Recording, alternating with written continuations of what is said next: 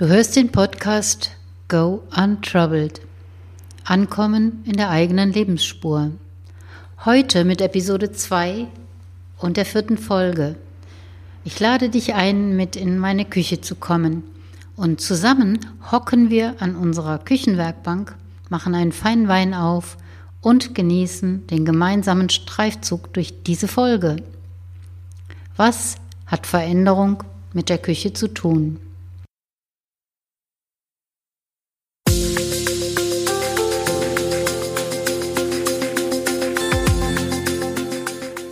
Herzlich willkommen zum Podcast Go Untroubled. Unbeschwerte Geschichten und Impulse, die dich auf dem Weg in eine eigene Lebensspur unterstützen und inspirieren. Du erfährst hier, wie deine persönliche Geschichte das Potenzial entwickeln kann, dich passgenau in deine Lebensspur zu führen. Und jetzt viel Spaß mit dieser Episode.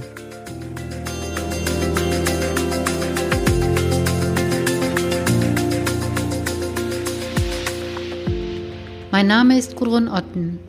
Ich unterstütze Menschen auf dem Weg in ihre Lebensspur mit Impulsen und exklusiven Geschichten dabei, wieder mit sich selbst in Verbindung zu kommen und zeige Wege, die vermisste Lebensenergie aus der eigenen Geschichte zu schöpfen, ohne dabei um die halbe Welt reisen zu müssen. Nahrung und alles, was damit zusammenhängt, hat eine große Wandlung in den letzten Jahrzehnten erfahren und wir sind heute an einem Punkt, an dem wir wieder Bezug haben wollen zu den Dingen, die uns nähren, so wie wir auch wieder Bezug finden wollen zu unserem Körper. Die Geschichten in den Dingen entdecken, schmecken und erzählen ist ein sehr altes, langsam wieder belebtes Ritual, das Orientierung und Geborgenheit vermittelt. In früheren Zeiten war die Küche zentraler Ort, eine Stätte des Austauschs, der Verwandlung. Zutaten veränderten sich sichtbar, die Herkunft der Nahrungsmittel war greifbar, nachvollziehbar, klar. Und während des Kochens wurden Geschichten und Geschehenes ausgetauscht, Gemeinschaft erfahren und Sinn gestiftet. Den Menschen heute ist die Zeit und die Ruhe abhanden gekommen, die Sehnsucht nach beidem jedoch wächst stetig. Ich habe mal alle Kochsendungen versucht zu zählen, die gerade Hochkonjunktur haben, und dabei bin ich auf 55 gekommen. Das gemeinsame Feuer ist heute der Fernsehbildschirm, und wir schauen anscheinend lieber, wie andere sich die Finger und Küchen schmutzig machen, als es selbst zu tun.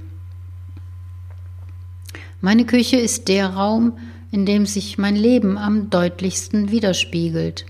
Meine Einstellung zu allem Lebendigen, mein Bezug zur Natur, meine Lebensart und Kunst, die bildet sich hier ab, inspiriert mich und lässt mich zur Ruhe kommen, erinnert mich. Es ist mein wichtigster Raum, mein Herzraum. Man könnte sie auch Transformatorium nennen, indem ich schwere Gedanken und komplizierte Situationen während des Kochens in genau jenem Dunst auflösen kann, der entsteht, wenn ich zum Beispiel eine Essenz koche. Genau wie das Gemüse im Sud langsam loslässt und sich entspannt, so tun es meine Gedanken und jede Faser meines Körpers. Ich kann die richtige Temperatur wählen für die entsprechenden Gerichte, und erlebe, wie ich auch in meinem Alltag auf unterschiedlichen Temperaturen unterwegs bin. Es gibt Aufgaben in meinem Leben, denen gebe ich viel Hitze, viel Aufmerksamkeit, viel Energie, und es gibt Aufgaben, die koche ich eher auf kleiner Flamme. Die Schalter an meinem Herd, die gibt es auch in meinem Leben, und ich wähle die Temperatur. Wir vergessen das gerne, schalten unterwegs nicht runter und alles brennt an, beziehungsweise wir brennen aus. Leidenschaft für Projekte und Aufgaben ja, aber auch unterschiedliche Temperaturen für die unterschiedlichen Phasen, damit sich alle Zutaten in ihrem Tempo und auf ihre Art miteinander verbinden können. Wir können also die Temperatur verändern. In der Küche auf dem Herd und im Leben mit Projekten, die uns viel Energie kosten und denen wir nicht immer ja, die volle Kraft geben müssen und die volle Energie, sondern wo wir auch mal runterschalten können und schauen können, wie sich die Dinge miteinander in aller Ruhe verbinden. Auch Zeit verändert sich in der Küche, denn die Dinge, die wir hier verarbeiten, brauchen ihre Zeit. Ich gehöre auch zu den Menschen, die glauben, sie könnten das alles einfacher machen, eine Abkürzung nehmen, eine Zutat einfach weglassen, einen Vorgang auslassen und so weiter, einfach um Zeit zu sparen. Aber ich habe gemerkt, dass dieser Schuss nach hinten losgeht und ich meistens zeitlich drauflege, wenn ich so koche. Dann verbrennt etwas, weil ich die Flamme zu hoch gestellt habe, oder das Eiweiß wird nicht fest, weil ich den Mixer nicht wirklich fettfrei gespült habe. Oder die Kartoffeln sind noch nicht gar weil ich sie zu spät aufgesetzt habe. Das lässt sich beliebig fortsetzen und ich bin sicher, du weißt, was ich meine. Fazit. Alle Prozesse in der Küche oder im Leben brauchen ihre Zeit und eine gute Strategie ist es, sich vorzubereiten. Das muss keine Planung bis ins letzte Detail sein, aber wenn wir den Vorgängen in der Küche einen angemessenen Zeitraum einräumen, dann verändern sich nicht nur die Ergebnisse, sondern wir auch. Wir entschleunigen uns, unsere Atmung wird ruhiger und unsere Gedanken auch.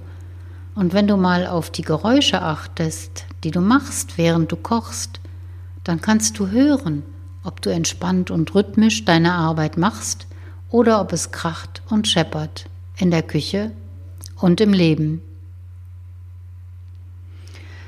Nicht nur die Zutaten verändern sich also in der Küche mit der Zeit, der Temperatur und unserer persönlichen Energie. Wir verändern uns auch, wenn wir es zulassen und das Kochen zu einer Art Meditation machen, die einem Rhythmus folgt, in dem jede Bewegung heilsam ist, uns präsent macht und uns spüren lässt, wie lebendig wir sind und wie wundervoll es ist, Lebensmittel in ihrer Einzigartigkeit so zu verändern, dass die unterschiedlichsten Gerichte dabei entstehen und wir uns mit den unterschiedlichsten Kulturen in der Küche unkompliziert treffen können. Die Küche verwandelt Nahrungsmittel und Menschen und sie ist ab heute hoffentlich auch für dich ein vertraut neuer Ort geworden. Dein Transformatorium, in dem du die Veränderung spürst, riechst, schmeckst, hörst und wo du eine tiefe Verbindung mit dir und dem Leben eingehst. Täglich und immer wieder. Du hast die Wahl mit den Lebensmitteln, die du verarbeitest, mit den Rezepten, nach denen du kochst, mit der Art deines Zubereitens, mit der Offenheit und Freude, die du empfindest und mit der du dein persönliches Energiefeld positiv und kraftvoll gestaltest. Das finde ich ganz schön machtvoll und vielleicht geht es dir ja dann auch wie zu mir, dem Helden meiner Impulsgeschichte in Folge 1 dieser Episode. Du fühlst dich vertraut neu. Mit diesem kleinen Gruß aus der Küche sind wir am Ende der zweiten Episode angekommen. Und ich hoffe, du konntest einige Impulse in deinen Alltag mitnehmen und umsetzen. Nächste Woche freue ich mich sehr auf Gaze eine neue Geschichte, in der es um die Entdeckung jener eigenen Kraft geht, die man als ein Ankommen bei sich selbst und seinem Potenzial bezeichnen kann. Wenn du neugierig geworden bist auf diese Transformationsarbeit, dann lade ich dich zu einem Impulsgespräch ein. Es ist kostenfrei und du bekommst eine erste Orientierung, ob eine eigene Geschichte für dich die richtige Unterstützung sein kann.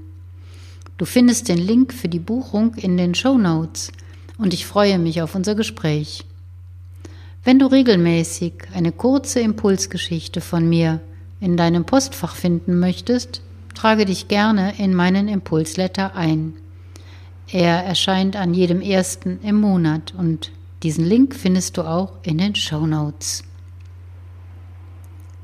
Das war die vierte Folge der zweiten Episode von Go Untroubled – und ich hoffe, sie hat dich inspiriert.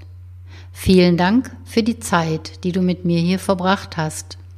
Nächste Woche freue ich mich auf dich hier und du darfst gespannt sein, was es war, das Gaze ganz tief berührt hat und sie mit sich selbst verbunden einen wesentlichen Schritt auf sich selbst zumachen konnte. Bis dahin wünsche ich dir schöne türkisblaue Momente und eine gute Woche.